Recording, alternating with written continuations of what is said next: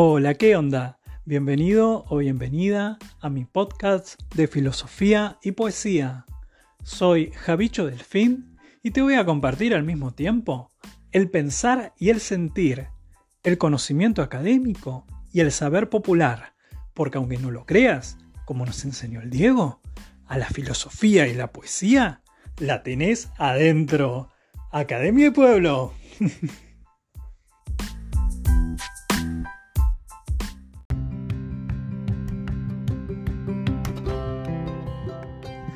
Buenas noches, ¿qué tal José? Acá acompañándome en este primer episodio. José, le comento a la audiencia, va a aportar el toque fresco. es más joven que yo. El toque humano. Bueno, eh, José, eh, me habías dicho que habías pensado algo para plantearme acá para este primer episodio. Eh, sí, en realidad normalmente suelo improvisar, así que Ahora planeaba, ese, ese era mi plan, hacer lo mismo, improvisar, a ver qué sale. Dale, dale, sentite libre. Eh, yo quería plantear, por ejemplo, cómo, qué manera uno puede introducirle justamente la filosofía al, común, digamos, al, al, José, al yo. ¿Qué eh. manera, más allá de que normalmente la filosofía es un poco dura, digamos, de cierta manera un poco, no sé si estructurada, pero sí difícil de entrar, como uno que su vida cotidiana hace otras cosas, puede llegar a entrar a ese ambiente. Para, para, pausa. Esto no es lo que habíamos planeado, José. Carajo, mierda. no, bueno, está bien, dale. Me acepto el desafío. ¿Cómo bajar la filosofía al José? Al tipo común. A ver, y mm, creo lo primero es tratar justamente de no estructurar, de no decir, bueno, tema 1, ¿qué es la filosofía? Tema 2, la filosofía griega. Tema 3, presocrático. Justamente hay que romper con esa manera eh, completamente absurda y obsoleta de enseñar la filosofía en, la escuela, que lamentablemente sigue presente hasta el día de hoy.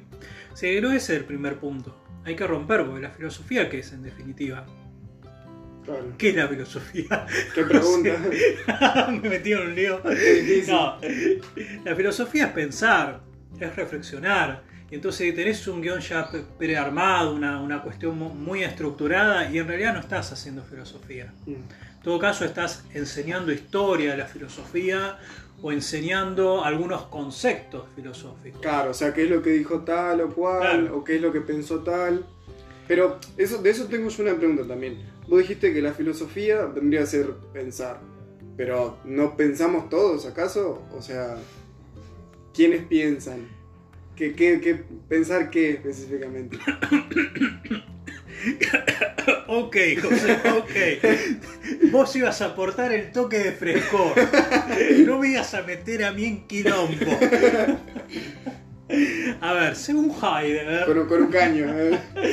Según Martin Heidegger, en su texto ¿Qué quiere decir pensar? Eh, no tenemos ni idea qué es pensar después de dos mil años. Lo hacemos nomás. Lo hacemos. Pero tomando eh, tu pregunta, para irme así por las ramas, este, todos pensamos, todos tenemos la posibilidad de pensar o la capacidad de pensar. Lo que pasa es que no, todos lo hacemos o no todo el tiempo. Mm. O sea, acá hay que distinguir no me quiero poner muy técnico. Cuando vos interrumpime. Cuando, cuando, vos creas que el oyente de este podcast se, va a aburrir, interrumpime. Pero bueno, hay que distinguir entre lo que es un pensar cotidiano, o sea, hacer las cosas porque se hacen así, por costumbre, que esto y lo otro, porque me enseñaron así y listo. Es un modo de pensar que no llega a ser filosófico. En el otro extremo, tener el pensamiento científico, que tampoco es filosófico. Claro. El pensamiento filosófico eh, se queda ahí en la incertidumbre, en el cuestionar continuamente. Es un preguntar incesante. Esa es como la primera definición a la que yo adhiero. Yo sí tenía una pregunta para vos y no sé si ya te la pregunté, pero era sobre cómo vos te ves según tu nombre. Yo hace poco me cuestioné a mí mismo de decir, bueno, a mí me dicen José, pero ponele, en mi casa me dicen Matthew, es un apodo que tengo. Eh, hay amigos que me dicen José y otros que me tienen un apodo, no sé, uno me pusieron el torero, me pusieron así, pero de todo tipo de apodos. Y depende del lugar donde voy, tengo un apodo por algo en específico que me pasó. Y con ese grupo de personas tengo cierta personalidad que hasta termino cumpliendo como a rajatabla, como para encajar en ese apodo o en ese nombre. Mi pregunta es, vos como Javier, o como Javicho, como te digo yo, eh, ¿qué de eso sos vos? ¿Qué, personalmente, ¿qué sentís si realmente sos eso? Lo que la gente te llama Javier o la gente te llama Javicho. Tiene mucho que ver con cómo vos te reconoces en ese nombre. O sea, ¿un, nombre qué es? ¿Qué es un nombre? Dice Alejandro Casona, citando a Shakespeare, criticando a Shakespeare, em, cuestiona eh, una frase de Romeo y Julieta de Montesco no Montesco, vos sos vos, pero el nombre qué es? No es ni mano, ni pie, ni cara, ni nada que al hombre pertenezca. Yo mucho tiempo pensé que iba por ahí, pero la verdad es que no. El nombre te pertenece porque es tu manera de presentarte frente al mundo.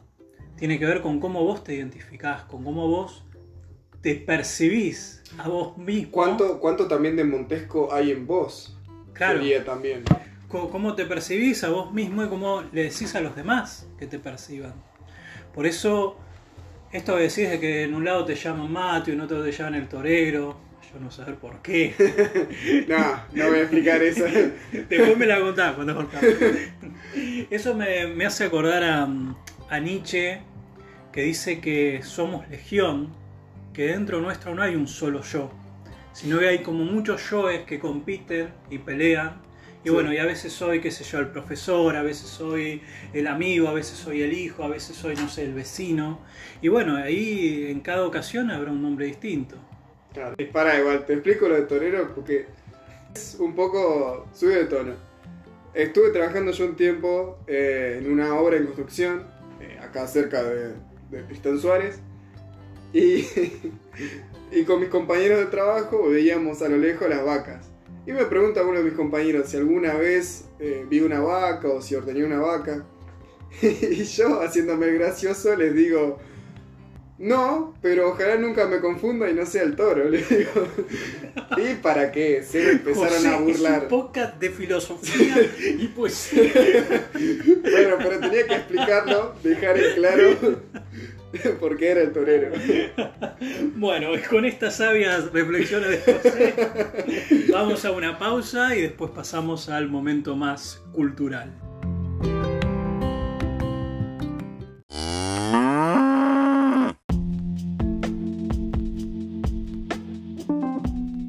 Bueno, ahora después de la pausa, eh, mi amigo Javi nos va a leer un poema y después vamos a hacer una reflexión.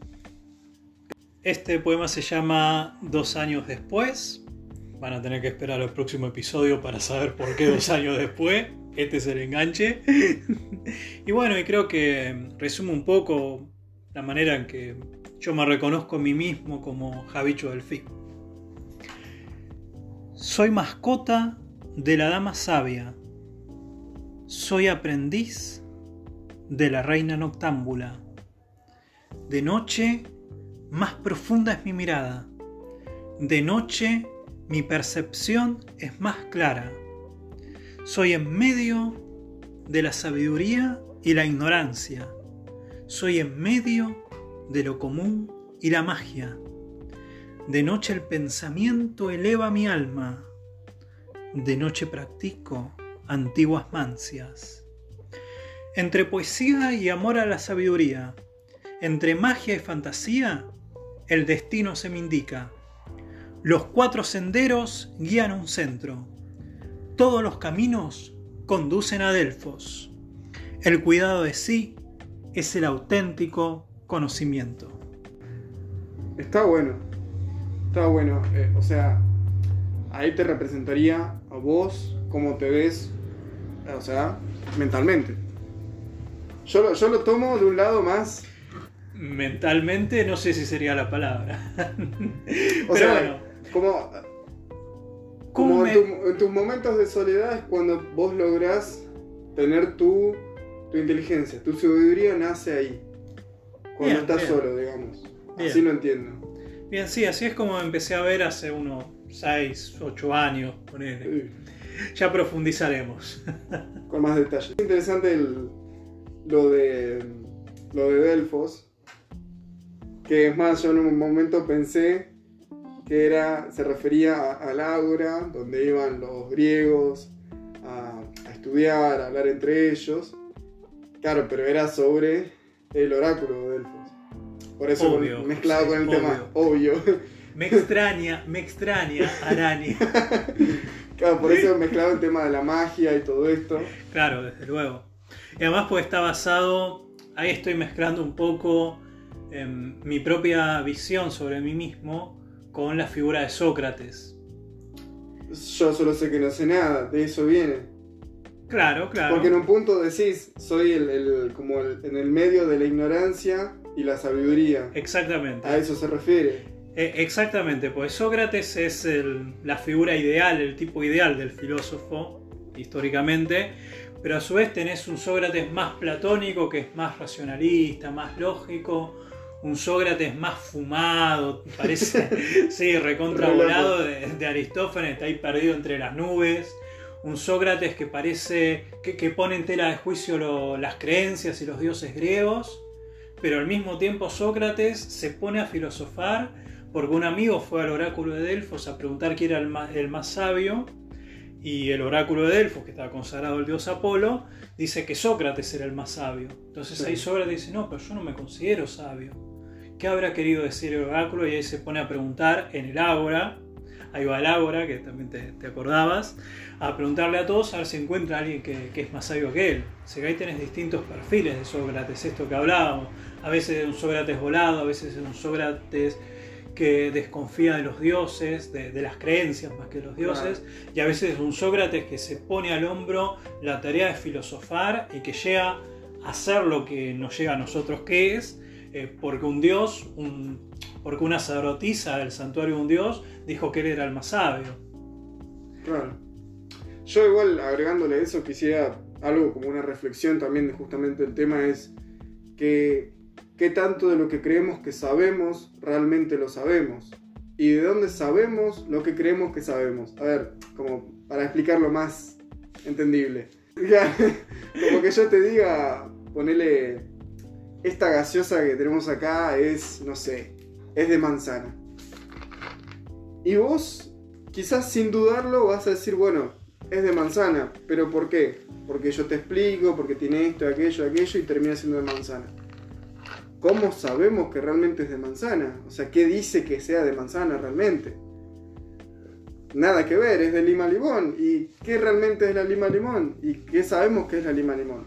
O sea, creo de ahí viene esa palabra, yo, yo solo sé que no sé nada. Porque Puede ser que sepas algo, pero lo que sabes. Menos mal, José, que Menos mal que el toque, el toque de Porque te metiste en un quilombo, me metiste en otro quilombo, ya nos estamos yendo. Muchas dudas, muchas dudas. A veces me pasa, no solamente con vos, sino con otros amigos y amigas con los que nos ponemos así a hablar, que yo noto que a medida que van hablando, les van saliendo como temas, como temáticas de la filosofía, incluso creo que con vos, cuando volvíamos de alguna fiesta, a veces yo hacía, mira, vas pasando de tal autor a tal autor, vas, evolucionando. Em, y bueno, y, el saber para Sócrates tiene que ver con esto, tiene que ver con, en primer lugar, reconocer que uno no sabe todo, y en segundo lugar, empezar a preguntar, a indagar, y a, y a preguntar, como decíamos antes, un preguntar incesante y ahí lo que uno va descubriendo es la verdad que lleva adentro. Eh, esto que yo mismo digo de decir, mira, alguien que no estudia filosofía, que le gusta un poco el tema y que lee, un poco, a medida que va profundizando, que va tratando de reflexionar, va tocando temas de filosofía, va sacando ideas de distintos autores, es porque como dice el, el título de este podcast, la tenés adentro, Claro. José.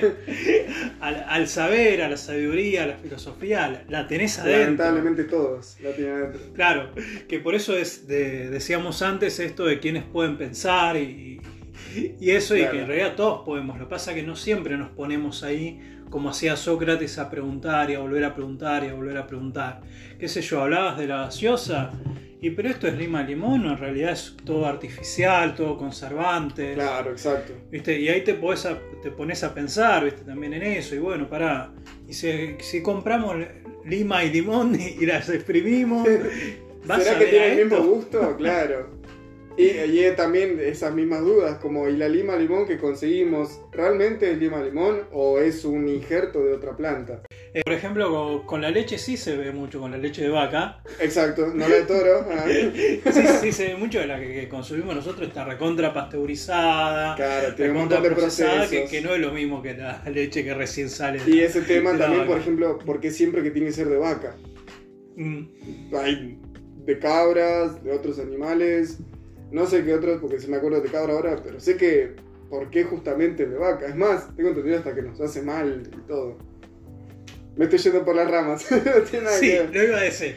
Bien, en algún momento haremos un podcast Sobre la leche. cuestionando, cuestionando el veganismo, pero no es este el momento. Claro, en otra, en otra, otra instancia. Bueno, entonces, redondeando. Sí. Que el poema está muy bueno, habla sobre vos y justamente sobre este tema, sobre la sabiduría y en qué momento nace nuestra sabiduría. O sea, en general creo que a todos en la soledad nos viene al momento de decir, pensé esto, eureka, Claro. me salió esta idea. Eh, como lo decía, si bien un, un filósofo en su momento que estaba en el baño, salió del baño y dijo, uy, eureka, y se le ocurrió un cálculo matemático. Claro. Por eso en los manuales clásicos de la filosofía dicen de que una de las disposiciones para filosofar es el ocio.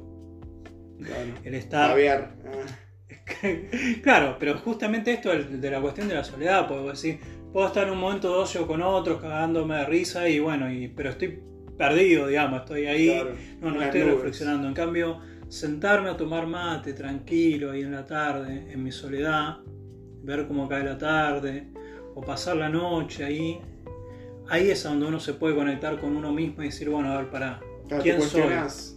¿Quién soy? ¿Sé realmente lo que soy? Mm. ¿Estoy conforme con lo que soy? Me siento identificado, volviendo a lo del nombre. Me, todos me llaman así o yo, me, o yo me presento de esta manera. ¿Realmente este nombre me identifica? Me pasa eso cada vez que me levanto. Me despierto, no entiendo nada, estoy perdido, qué soy, quién soy. Yo vivo en ocio, me parece que cuando me despierto. cuando te tenés que levantar a las 6 de la mañana y que, qué hago en este mundo, dónde estoy, por qué estoy, de quién es esta cama, ¿Quién- de quién es este cuerpo. Bueno, todos los días. Bueno, acá José ya nos va adelantando los temas de los siguientes episodios. ¿Dónde estoy? ¿Por qué estoy? ¿Dónde estoy? ¿Por qué estoy? ¿Para qué? ¿Para qué? Uf, qué pregunta. La distinción entre para qué y por qué. Oh, picante. Sí, sí. Bueno, pero creo no quiero que aburramos a la audiencia. Claro. Si se quieren comunicar acá con el programa, pueden escribir, escribir a, eh, al siguiente mail, javichodelfinpodcasts.gmail.com Todo minúsculo.